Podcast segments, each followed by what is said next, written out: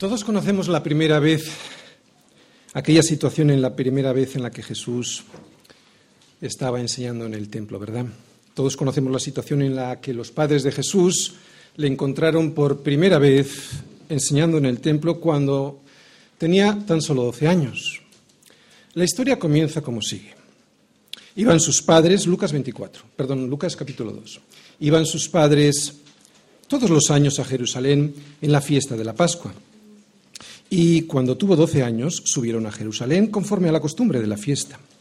Al regresar ellos, acabada la fiesta, se quedó el niño Jesús en Jerusalén sin que lo supiesen José y su madre. Y pensando que estaba entre la compañía, anduvieron camino de un día y le buscaban entre los parientes y los conocidos, pero como no le hallaron, volvieron a Jerusalén buscándole.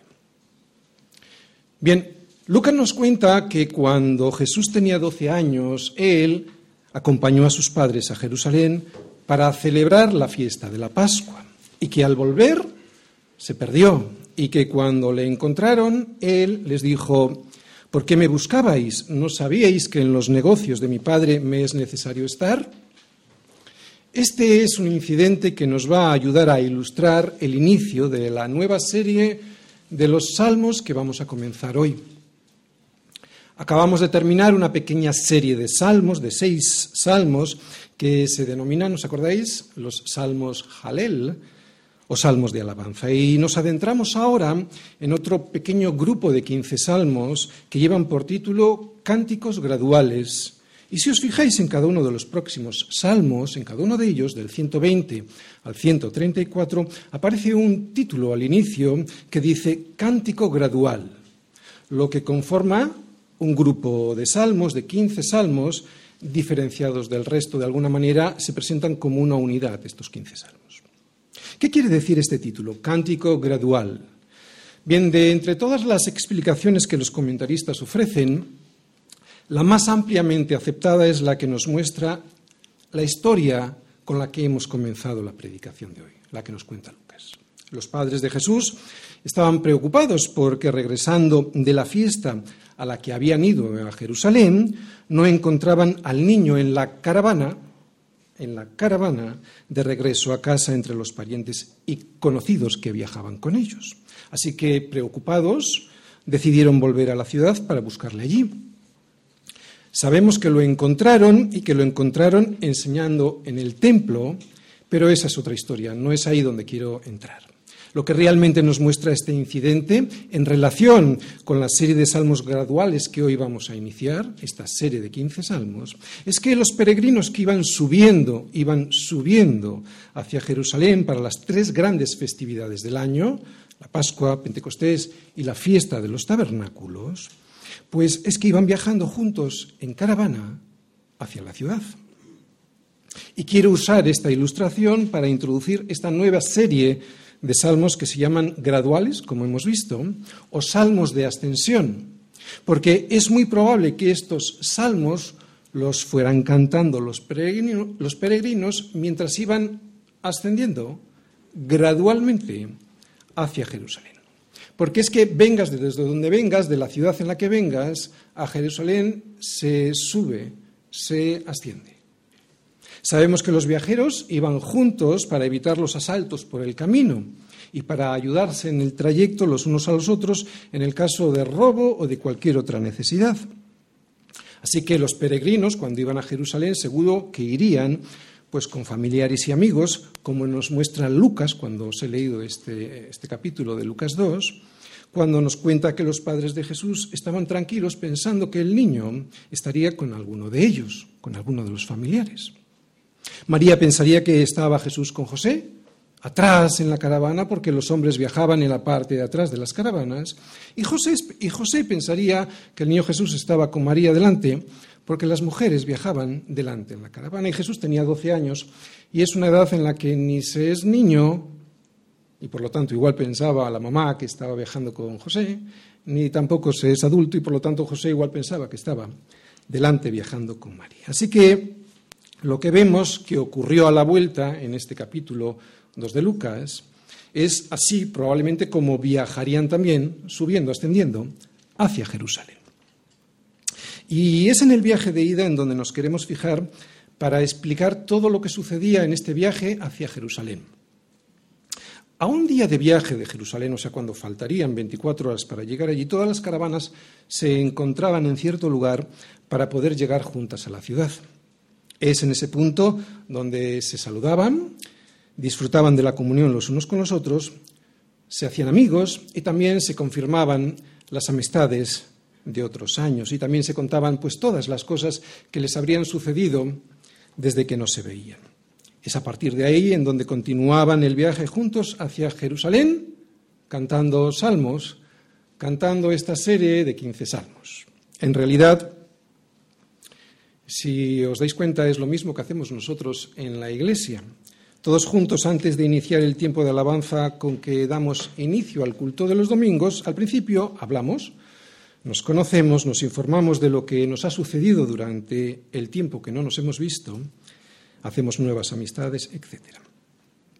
Así que los peregrinos que iban hacia Jerusalén irían cantando estos salmos durante el viaje a las fiestas de la Pascua, de Pentecostés y de los tabernáculos cuando viajaban hacia Jerusalén para darle gracias a Dios, para adorarle y para ofrecer sacrificios.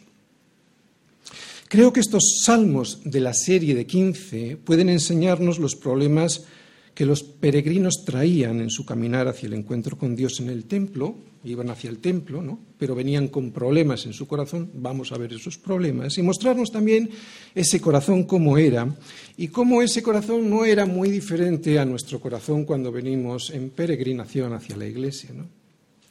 También veremos lo que anhelaba su corazón en ese caminar.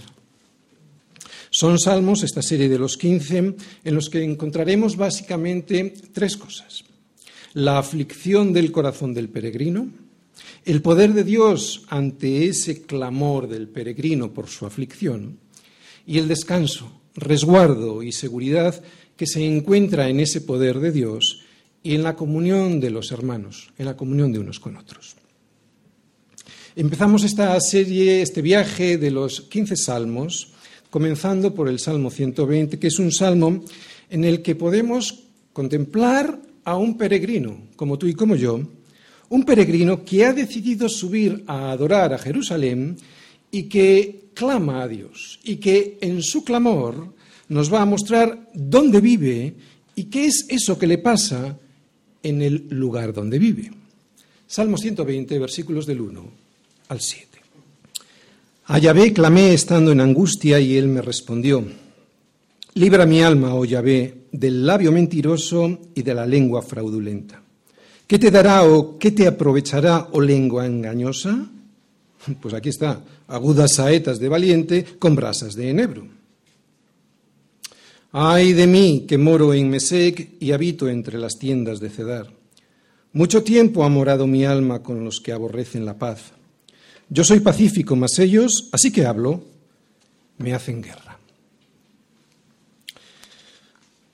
Todos los salmos de esta serie de 15 nos muestran un camino que va en ascenso.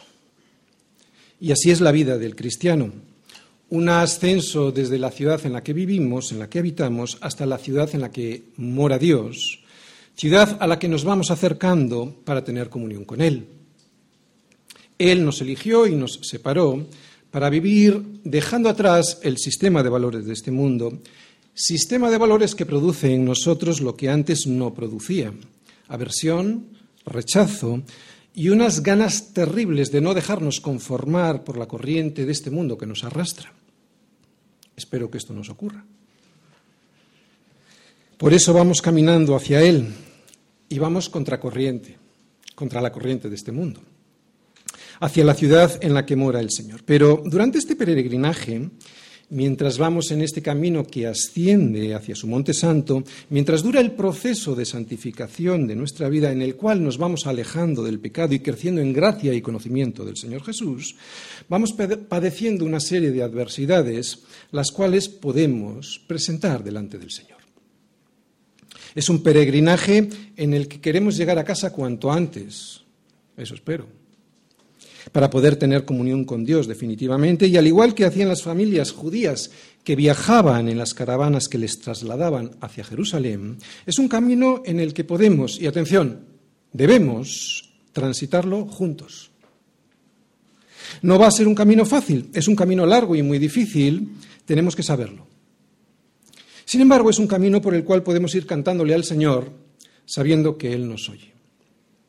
Vamos a ver en esta serie de 15 salmos que le muestran al Señor lo que nos pasa, salmos en los que reconocemos el poder de Dios en nuestras vidas y también salmos de agradecimiento por el descanso que Él nos proporciona, por su seguridad y porque podemos tener comunión los unos con los otros. Probablemente esta serie fueron unos salmos que toda la familia de Jesús fue cantando por el camino. Aquel día, como hemos leído, que, bueno, hemos leído el camino de vuelta, pero aquel día que seguramente fueron llegando hacia Jerusalén, cuando iban en la caravana mientras ascendían a la ciudad. En cada parada que hacían, un salmo. En cada descanso, un anhelo clamado al cielo. Jesús con doce años, anhelando llegar a casa. Anhelando llegar a casa y cantando por el camino, Salmos 120.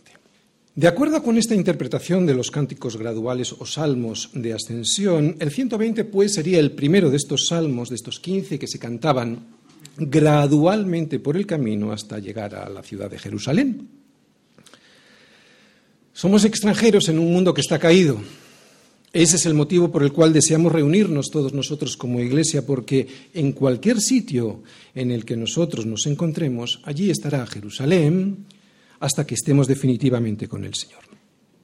Todos nosotros juntos, la Iglesia caminando en comunión hacia el Señor, eso es lo que anhela nuestra alma mientras estemos viviendo aquí, aunque después tengamos que regresar a habitar entre aquellos que viven entre las tiendas de Mesac, de perdón, de Mesec y de Cedar. ¿Te has preguntado alguna vez por qué, cantamos, por qué empezamos, por qué comenzamos nuestras reuniones cantándole al Señor? Pues porque el pueblo del Señor siempre ha ido hacia su presencia para escuchar lo que su palabra tiene que decirnos, cantando todo lo que en su corazón tiene. Y lo primero que nos va a enseñar este salmo es algo muy útil, doloroso de escuchar, pero muy útil de saber. Y es lo siguiente. Todos aquellos que deciden salir de la ciudad en donde viven para llegar a la ciudad en la que Dios mora, todos esos, todos, todos van a sufrir la persecución de una o de otra manera. Es doloroso escucharlo, sí, pero muy útil saberlo. ¿Para qué? Pues para que cuando clamemos al Señor contándole lo que nos pasa, pues no vayamos estando todo el tiempo perdiendo el tiempo en eternas lamentaciones que solo consiguen en que nos desviemos del camino y también que perdamos el tiempo. Una cosa es clamar y otra cosa es estar constantemente lamentándose. Es a lo que me refiero. Por eso debemos saber que cuando clamemos al Señor, el Señor nos va a escuchar. Cuando tú clames al Señor en tu angustia, como dice este salmo, has de saber que el Señor te va a responder. Tal vez no como a ti te gustaría que Él te respondiese, pero a sus hijos el Señor siempre responde. Versículos 1 y 2. A Yahvé clamé estando en angustia y él me respondió. Bien, ¿y qué es aquello con lo que voy a ser herido en cuanto emprenda mi camino hacia Jerusalén? Pues con lo primero con lo que voy a ser herido es con la lengua. Por eso, versículo 2, libra mi alma, oh Yahvé, del labio mentiroso y de la lengua fraudulenta. Bien, lo que acabamos de escuchar es el clamor de un hombre que vive lejos de Jerusalén es el clamor de alguien que vive espiritualmente exiliado. Es el clamor de alguien que le muestra al Señor que está en angustia porque se siente rodeado de personas que le atacan en su integridad en ese lugar en el cual vive. Y yo creo que muchos aquí hemos experimentado esa reacción hostil del mundo que nos rodea cuando ven que no compartimos su mismo estilo de vida. Bien, y una de las primeras cosas que descubrimos cuando salimos por primera vez a Jerusalén y nos reunimos es que realmente somos muy pocos y que además vivimos rodeados de gente que nos ve como a intrusos en su mundo. Cuando un verdadero cristiano, y quiero subrayar la palabra verdadero, cuando un verdadero cristiano rompe lazos con la ciudad en la que vive, y me refiero a romper espiritualmente con un sistema de valores de los que siempre mamó y, a los que, en los que siempre creyó, Otra vez, cuando un verdadero cristiano rompe con la ciudad en la que vive, o sea, con ese sistema de valores, cuando un verdadero cristiano sale de allí para llegar a Jerusalén, cuando un verdadero cristiano va poco a poco ascendiendo en su comunión con Dios, y además los demás lo ven y se dan cuenta que eso va en serio, muchos de ellos se convierten en gente a los que la lengua les pica tanto que no pueden dejar de hacer daño con ella. Estoy hablando de los antiguos amigos que se sorprenden de la luz que llevas y que al verla pues comienzan a criticar que no eres tan bueno como dices, cuando en realidad tú nunca les has dicho que eres bueno, pero bueno, sino todo lo contrario, no que les decimos que precisamente porque no somos buenos, ¿no? Pero lo necesitan decir para justificarse. O hablo de esos familiares que se asustan porque saben que tu salida de la ciudad y vuelvo a decir, estoy hablando espiritualmente, les obliga a ellos a tomar una decisión sobre sus vidas que no quieren tomar. Así que la primera enseñanza que podemos extraer de estos versículos es la siguiente. Todos los que deciden resolutivamente y de verdad, no como rito u obligación religiosa, todos los que deciden seguir al Señor hasta encontrarse con Él en su Monte Santo, esos esos tienen asegurada la crítica y la oposición de los que le rodean. ¿Por qué? Porque llevan luz y la luz muestra las miserias que todos queríamos esconder. Algunos agradecen la luz, son pocos y te acompañan por el camino, pero la mayoría rechaza esa luz que es Cristo y como necesitan justificar ese rechazo, empiezan con insinuaciones y terminan con calumnias. Pues en estas circunstancias lo más prudente, como nos muestra el salmista, no es intentar defenderse, es clamar al Señor para que sea Él quien responda y no yo. ¿Y sabes cuál es la primera de las respuestas que vamos a escuchar del Señor? Si tenemos un limpio corazón para escuchar, claro. A mí también me lo hicieron. Hay que recordar que la vida de Jesús estuvo siempre rodeada de la envidia de aquellos a los que la luz les molestaba, porque Jesús fue perseguido solo por presentar la verdad. A Jesús no le mataron por los milagros que hizo, a Jesús le mataron por decir la verdad. A Jesús le mataron porque la luz vino al mundo y los hombres amaron más las tinieblas que la luz porque sus obras eran malas. Y la luz que Él trajo con su palabra nos muestra a todos, a todos, no solo a los que hablamos, sino también a nosotros, la luz de Jesús nos muestra a todos la forma en la que realmente somos. Por eso, el mejor antídoto contra cualquier maledicencia sobre nosotros es exponernos, también nosotros, a la verdad, a la verdad de lo que son nuestras propias vidas. Y la verdad que nos muestra Cristo es la siguiente, escúchalo bien. Te digan lo que te digan, seguro, seguro que se quedan cortos. Te digan lo que te digan, seguro que delante de Dios eres peor de lo que cuentan. Seguro. Y esta es una de las segundas, la, la segunda enseñanza que podemos ver, ¿no? Que cuando clamamos al Señor en nuestra angustia, Él nos va a responder pero tal vez no de la forma en la que a nosotros nos gustaría que Él respondiese. Pero a sus hijos el Señor siempre, siempre les responde. Y en muchas ocasiones ante la crítica de los demás, lo primero que escuchamos del Señor es que ni somos tan buenos, ni por supuesto tan justos. Y saber esto Conocer esta verdad que el Señor nos muestra a través de su palabra nos va a ayudar mucho a superar cualquier crítica o reproche por haber salido de la ciudad en la que vivíamos para llegar a Jerusalén. ¿Esperabas esta respuesta del Señor cuando leíste el versículo 1?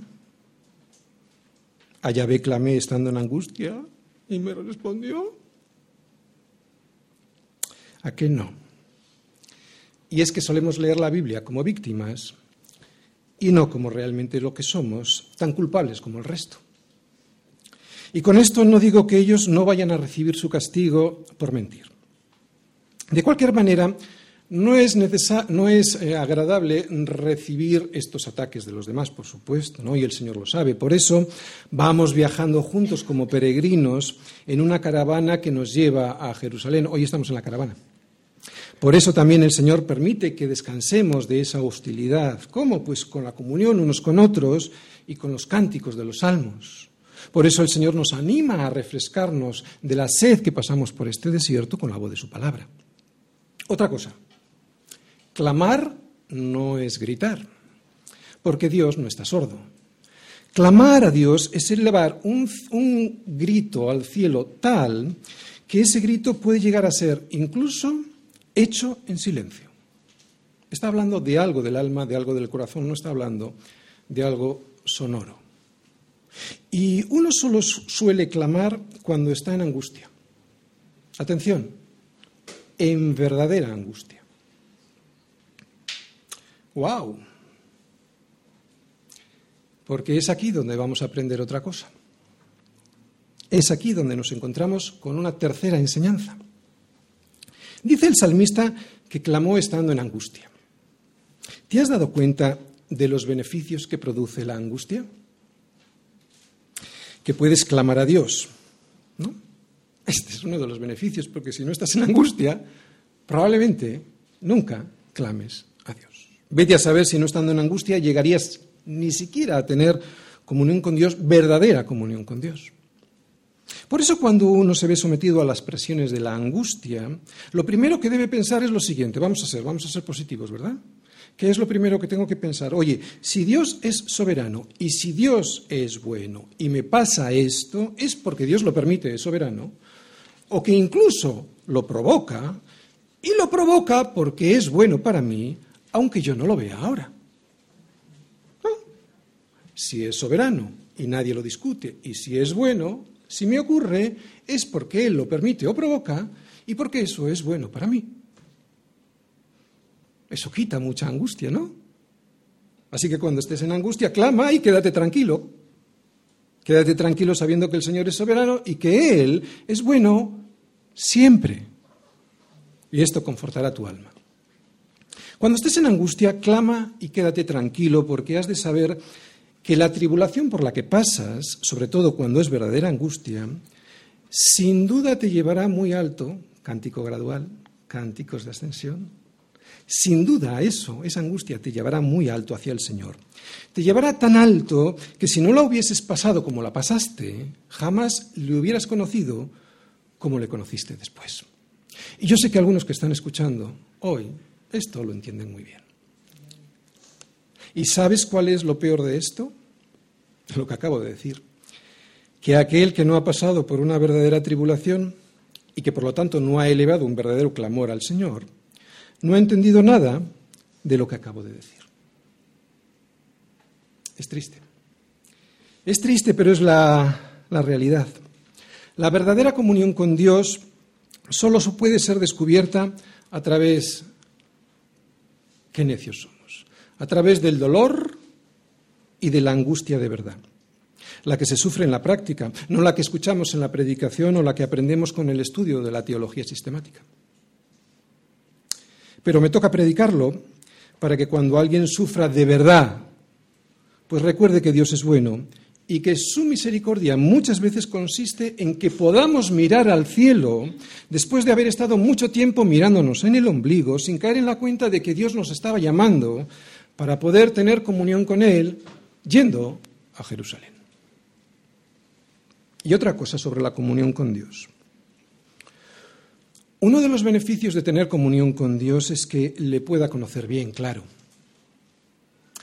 Pero también que yo me pueda conocer mejor a mí mismo. Por eso puedo clamar a Él, incluso estando equivocado. El Señor no se va a molestar porque clames y pidas algo equivocado. De hecho, debo clamar a Él también cuando estoy equivocado. Y es que lo bueno del clamor equivocado de un hijo de Dios es que si tengo un limpio corazón, aunque esté equivocado, si tengo un limpio corazón a través de la lectura de la palabra, a través de la predicación de su palabra, la respuesta que yo voy a escuchar de Dios no va a ser la que me gustaría escuchar, si tengo un limpio corazón, sino la que debo escuchar. De ahí la importancia de tener un limpio corazón al clamar a Dios, porque clamar, lo que se entiende por clamar, eso, eso lo puede hacer cualquiera. Lo difícil es escuchar. es escuchar la respuesta, la verdadera respuesta de Dios a ese clamor. Y esto solo se consigue teniendo un limpio corazón. ¿Y cómo se tiene un limpio corazón? Ya lo he explicado. A través de la lectura de la palabra, de la predicación de la palabra, y esa palabra nos va limpiando. Así que, tres enseñanzas sobre este versículo 1. Primera, que tendrás críticas cuando, cuando emprendas el ascenso a Jerusalén, que no te quepa la menor duda. Segunda, que el Señor siempre responderá a tu angustia, aunque no siempre va a ser como a ti te gustaría. Y tercera, que la angustia produce una mejor comunión con Dios, claro, y eso hará que también tú te conozcas mejor a ti. Y abundando sobre el versículo 2 que vamos a poner aquí ahora, nos dice el salmista que le pide al Señor, libra mi alma, oh Yahvé, del labio mentiroso y de la lengua fraudulenta. Bien, es evidente que lo que el salmista estaba sufriendo era un gran daño personal causado por la mentira de otros. ¿De acuerdo? Pero precisamente por eso, porque el salmista conocía muy bien el poder maligno de la mentira, ¿no? de, esa, eh, mentira que otros eh, hablaban sobre su vida, es por lo que nosotros debemos aprender a tener mucho cuidado con la lengua mentirosa. Nosotros debemos huir de la mentira como del diablo. ¿Por qué? Pues porque precisamente la mentira es la hija predilecta del diablo. Les decía Jesús a los fariseos que cuando el diablo habla mentira, de suyo habla porque él es mentiroso y padre de mentira. Son de todos conocidos los consejos de Santiago sobre el poder de la lengua que no está sometida, que no está controlada por el Espíritu Santo. Vamos a ver todos lo que dice Santiago 3 sobre la lengua desenfrenada. Santiago 3. Hermanos míos, no os hagáis maestros muchos de vosotros sabiendo que recibiremos mayor condenación, porque todos ofendemos muchas veces. Si alguno no ofende en palabra, este es varón perfecto, capaz también de refrenar todo el cuerpo. Y aquí nosotros ponemos freno en la boca de los caballos para que nos obedezcan y dirigimos así todo su cuerpo. Mirad también las naves, aunque tan grandes y llevadas de impetuosos vientos, son gobernadas con un muy pequeño timón por donde el que las gobierna quiere. Así también la lengua es un miembro pequeño, pero se jacta de grandes cosas. Y aquí cuán grande bosque enciende un pequeño fuego. Y la lengua es un fuego, un mundo de maldad. La lengua está puesta entre nuestros miembros y contamina todo el cuerpo e inflama la rueda de la creación y ella misma es inflamada por el infierno. Porque toda naturaleza de bestias y de aves y de serpientes y de, del, y de seres del mar se doma y ha sido domada por la naturaleza humana. Pero ningún hombre puede domar la lengua, que es un mal que no puede ser refrenado llena de veneno mortal. Con ella bendecimos al Dios y Padre y con ella maldecimos a los hombres que están hechos a la semejanza de Dios. De una misma boca proceden bendición y maldición. Hermanos míos, esto no debe ser así. Y aquí Santiago apela al poder del Espíritu Santo en una mente regenerada. ¿De acuerdo? Esto no debe de ser así. ¿Acaso alguna fuente hecha por una misma abertura, agua dulce y amarga? Hermanos míos, ¿puede acaso la higuera producir aceitunas o la vid higos? Así también ninguna fuente puede dar agua salada y dulce.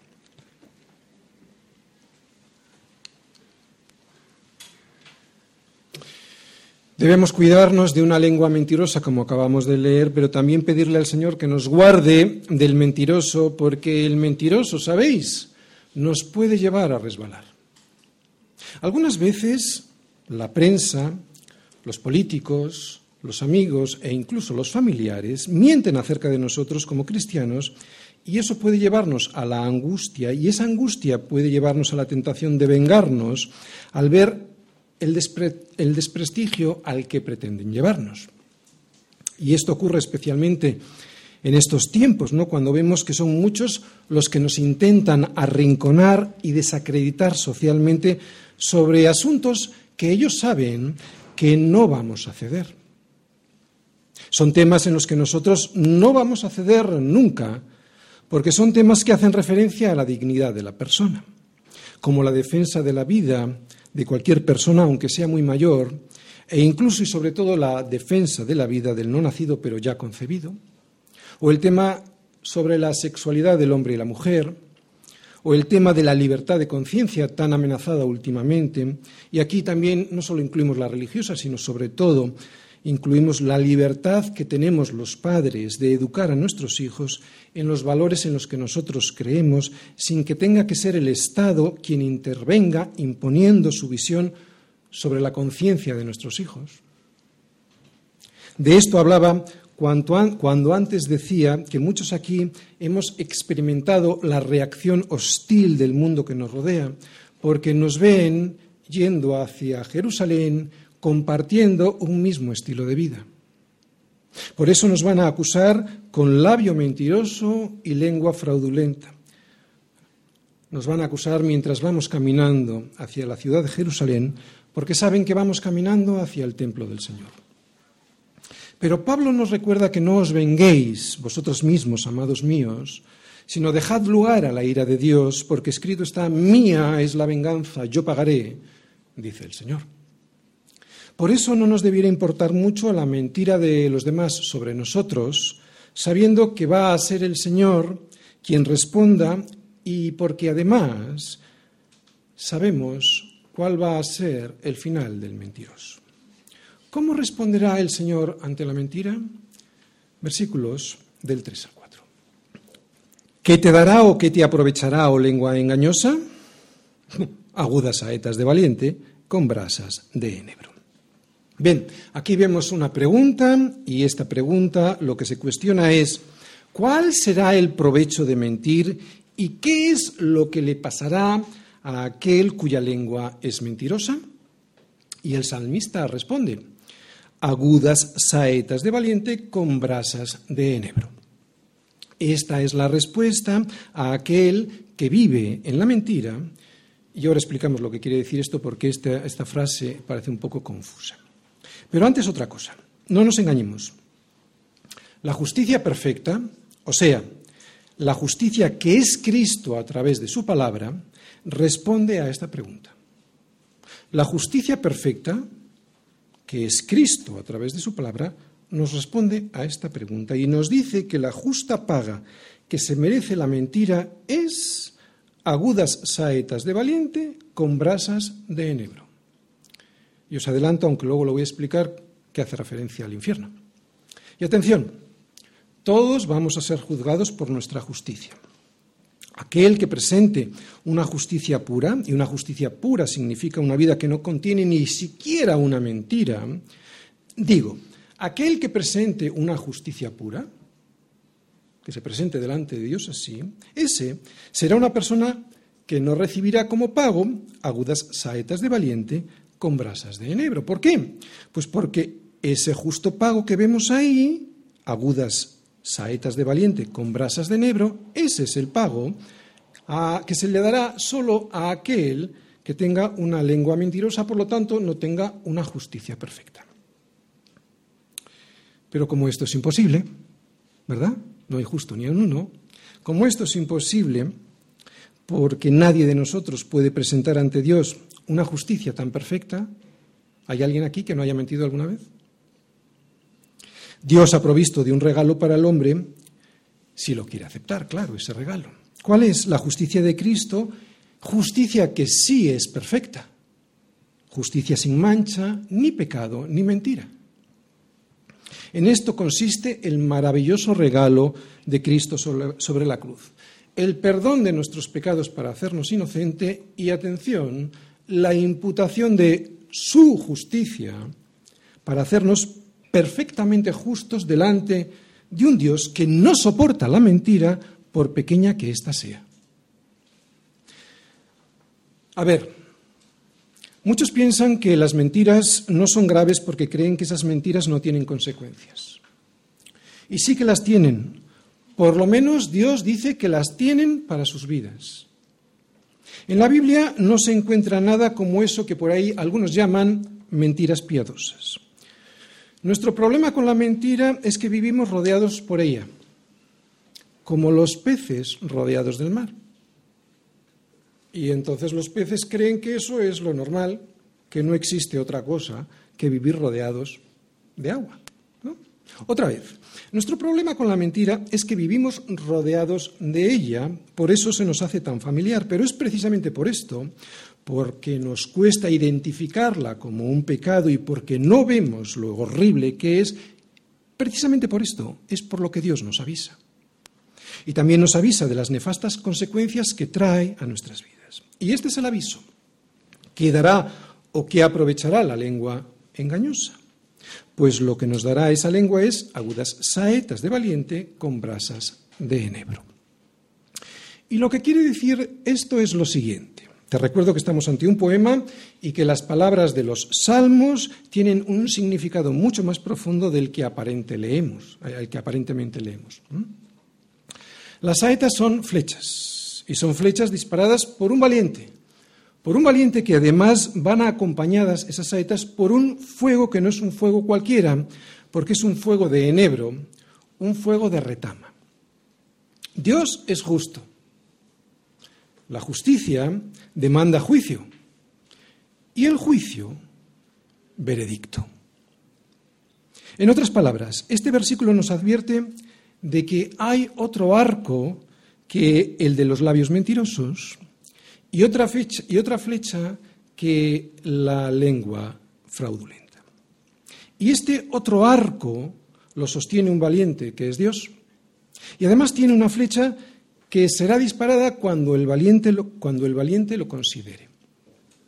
El problema para el mentiroso es que esta flecha ya no es de labios como la suya, sino que es una flecha que contiene fuego y que además es un fuego de retama. El enebro o las raíces de retama son, una vez secas, son una madera que cuando se enciende provoca un fuego muy intenso y además que tarda muchísimo en apagarse. Así pues, lo que aquí vemos es una figura retórica que nos recuerda mucho la respuesta que Dios le da a la mentira en Apocalipsis. Los cobardes e incrédulos, los abominables y homicidas, los fornicarios y hechiceros, los idólatras y todos, todos los mentirosos tendrán su parte en el lago que arde con fuego y azufre, que es la muerte segunda. Entiendo que cueste escuchar esto porque a los mentirosos los compara con los homicidas. Y a nosotros esto nos parece muy fuerte, ¿verdad? Yo entiendo que a nosotros este pecado, el de la mentira, no nos parezca tan grave, pero resulta que a Dios sí se lo parece. Y si a Dios se lo parece, es que lo será. Es lo que sabía el salmista, por eso ahora vamos a ver cómo se lamenta de vivir rodeado por mentirosos. Versículos del 5 al 7. Ay de mí, que moro en Mesec y habito entre las tiendas de Cedar. Mucho tiempo ha morado mi alma con los que aborrecen la paz yo soy pacífico, mas ellos, así que hablo, me hacen guerra. ¿Dónde está Mesec y dónde está Cedar? Bueno, eran dos lugares muy separados entre sí y hacen referencia a pueblos gentiles. Yo no voy a entrar a valorar qué pueblos eran esos, no tiene mucha importancia. Lo que sí podemos decir es que precisamente por ser dos lugares muy alejados entre sí es muy difícil que el salmista pudiese vivir al mismo tiempo en esas tierras tan lejanas entre ellas al mismo tiempo. Por lo tanto, él menciona esas naciones como metáforas de pueblos gentiles que aborrecen la paz, porque son pueblos que siempre están entre ellos, con entre ellos y con los demás, con querellas y contiendas con todo el mundo. Y es un pueblo en los que parece ser que el lenguaje oficial era la mentira. ¿No es así el mundo en el que vivimos? No es muy diferente de Mesec o de Cedar. ¿No sientes que vives en Mesec o en Cedar? Porque tú y yo habitamos en un mundo que está caído. Nadie de nosotros vive en un mundo que quiere llegar a Jerusalén, ¿o sí? Ninguno de nosotros vivimos en un mundo que ama a Dios y que le gusta viajar hacia Jerusalén para darle la gloria? Ninguno. Todo lo contrario, vivimos en un mundo entre Mesec y Cedar. Vivimos en un mundo que aborrece a Dios y que le niega su deidad niega que Él existe. Vivimos un mundo en el que le da la espalda a Dios porque quiere vivir como le da la gana y sin tener en cuenta sus consejos porque cree que no va a tener que rendir cuentas ante Él. Suelo subrayar cosas que, parece, que aparentemente son intrascendentes, pero que para mí tienen mucha importancia. Nada de la, nada de la Biblia ha de quedar fuera de, nuestra, de nuestro escrutinio. Tampoco las palabras que parece que no tienen mucha trascendencia. Yo he subrayado ahí, ay de mí, en el versículo 5, y lo he subrayado porque aunque parece intrascendente, a mí me resulta muy significativa esa expresión de alguien o sea, de un corazón que anhela llegar a casa, que es como hemos titulado la predicación de hoy. Ay de mí es algo que me hace pensar. Y me hace pensar porque si hoy hay aquí alguien que nunca ha exclamado, ay de mí, por estar viviendo en Mesec o Cedar, es porque forma parte de Mesec o de Cedar. Ya lo siento, aunque venga a la iglesia en peregrinación. Lo digo para que analices tu alma, ¿no? A ver cómo está. Y esto es tristísimo porque te indica que estás intentando buscar a Dios entre personas que no buscan a Dios, o sea, entre personas que jamás se han planteado subir en peregrinación hacia Jerusalén. Aunque una cosa es el anhelo, no el suspiro de este salmista por llegar a casa y otra cosa es lo que Dios permite en nuestras vidas. Dios permite nuestras vidas que habitemos en esas ciudades. No es curioso que Dios, aunque tengamos ese anhelo, pues no nos aparta definitivamente de Mesaco de Cedar. ¿Por qué? Pues porque debemos de ser testimonio a los que allí viven. Pero lo que a mí sí me muestra este salmo con este ay de mí es que debe de haber un anhelo por salir de allí, porque ese no es el lugar en el que a mí me gusta vivir. Por eso venimos a la iglesia, por eso vamos todos juntos caminando hacia Jerusalén, porque anhelamos llegar a casa y lo hacemos cantando salmos por el camino. Decíamos al principio, en los versículos 1 y 2, que somos extranjeros en un mundo que está caído y que ese es el motivo por el cual todos nosotros deseamos reunirnos como iglesia y que en cualquier sitio en donde nosotros nos encontremos, aunque sea en Mesec o en Cedar, allí estará Jerusalén hasta que estemos definitivamente con el Señor.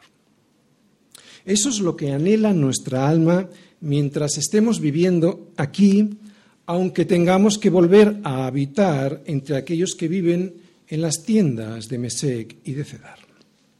Y esos son lugares en los que, atención, tiendas, son lugares en los que no debiéramos edificar permanentemente nada porque nuestro deseo no es quedarnos ahí, sino llegar a Jerusalén. Y yo creo que me entendéis lo que quiero decir es que no has de estar anhelando quedarte con las cosas de este mundo porque nada de este mundo te vas a poder llevar. Dice el último versículo, yo soy pacífico más ellos, así que hablo, me hacen guerra. Ser pacífico no significa ser pacifista ni callarse la verdad. Atención, ni callarse la verdad. Ser pacífico lo que significa es ser un ministro, del ministerio, de uno de los ministerios del gobierno. Pero ya sabéis que no hablo del gobierno de nuestro país, sino del gobierno de nuestro rey. Ministros de la reconciliación. Y esto es algo que proviene de Dios, quien nos reconcilió consigo mismo por Cristo y nos dio, Él, este rey, el ministerio de la reconciliación. Por eso cuando el salmista dice así que hablo, me hacen guerra, lo que probablemente quiere decir este salmista es que él era un ministro del ministerio de la reconciliación. Y no hubo un ministro del ministerio de la reconciliación como Jesús. Cristo en el Salmo. Yo creo que podemos ver a Cristo en todo este Salmo, especialmente en este último versículo, porque fue precisamente a causa de la paz sobre la que él hablaba, por lo que le hicieron guerra, llevándole hasta la cruz. Termino. Solo dos cosas. Primera, Solo será consolado aquel que llora, porque el que no llora de que va a ser consolado. Esto es puro sentido común. Y de lo que más debo ser consolado, lo más importante por lo cual yo debo de ser consolado por el Señor, es por mi miseria espiritual. Pero para que yo sea consolado de mi miseria espiritual tengo que reconocerla. Por eso clama, no tengas miedo y clama por ser liberado de ti mismo. ¿Para qué? Para así poder ir caminando hacia Jerusalén, la celestial. Clama incluso cuando tengas el corazón endurecido. Clama sobre todo cuando tengas el corazón endurecido por si la misericordia de Dios se presenta para reblandecerlo. Porque Dios siempre responde a un, corazón, a un corazón arrepentido y que se humilla ante la verdad. Y la verdad no es una filosofía, la verdad es una persona que se llama Jesucristo. Segundo, todos los judíos querían ir a Jerusalén para celebrar allí sus fiestas, pero no todos podían porque muchos vivían muy lejos de la ciudad. Por eso en los últimos versículos decía el salmista, ay de mí que moro en Mesec y habito entre las tiendas de Cedar. Mucho tiempo ha morado mi alma con los que aborrecen la paz, como suspirando por querer llegar de una vez por todas a Jerusalén. Bien, este anhelo este suspiro del salmista es muy parecido al deseo que, tenía, al deseo que tenían los judíos de la dispersión de la diáspora, ¿no? Cuando ellos, estando viviendo muy lejos de Jerusalén, siglo XII, XIII, XIV en adelante, celebraban la fiesta de la Pascua hebrea en los países en los que vivían, en esos países lejanos, lejanos de Jerusalén. Ellos, cuando terminaba, cuando finalizaba la fiesta, terminaban cantando el próximo año en Jerusalén. Nosotros tampoco vivimos en Jerusalén, todavía estamos lejos. De hecho, de nada nos valdría vivir en esa ciudad porque allí nada hay para nosotros. Estoy hablando de la Jerusalén geográfica. Y es que nuestra Jerusalén es otra, Jerusalén la celestial como nos lo dice el autor de Hebreos. Él nos dice que os habéis, fijaros, os habéis acercado al monte de Sión, a la ciudad del Dios vivo, Jerusalén la celestial. Que es lo mismo que en este salmo hemos descubierto, ¿verdad? El anhelo de llegar a casa, el deseo de irnos acercando hacia la ciudad, hacia el monte de Sión, a la ciudad del Dios vivo, a Jerusalén la celestial, a Cristo mismo. No construyas tu vida aquí como si fueras a vivir entre Mesec y Cedar para siempre, porque la próxima vez que nos veamos, la próxima vez podría ser en Jerusalén, la celestial.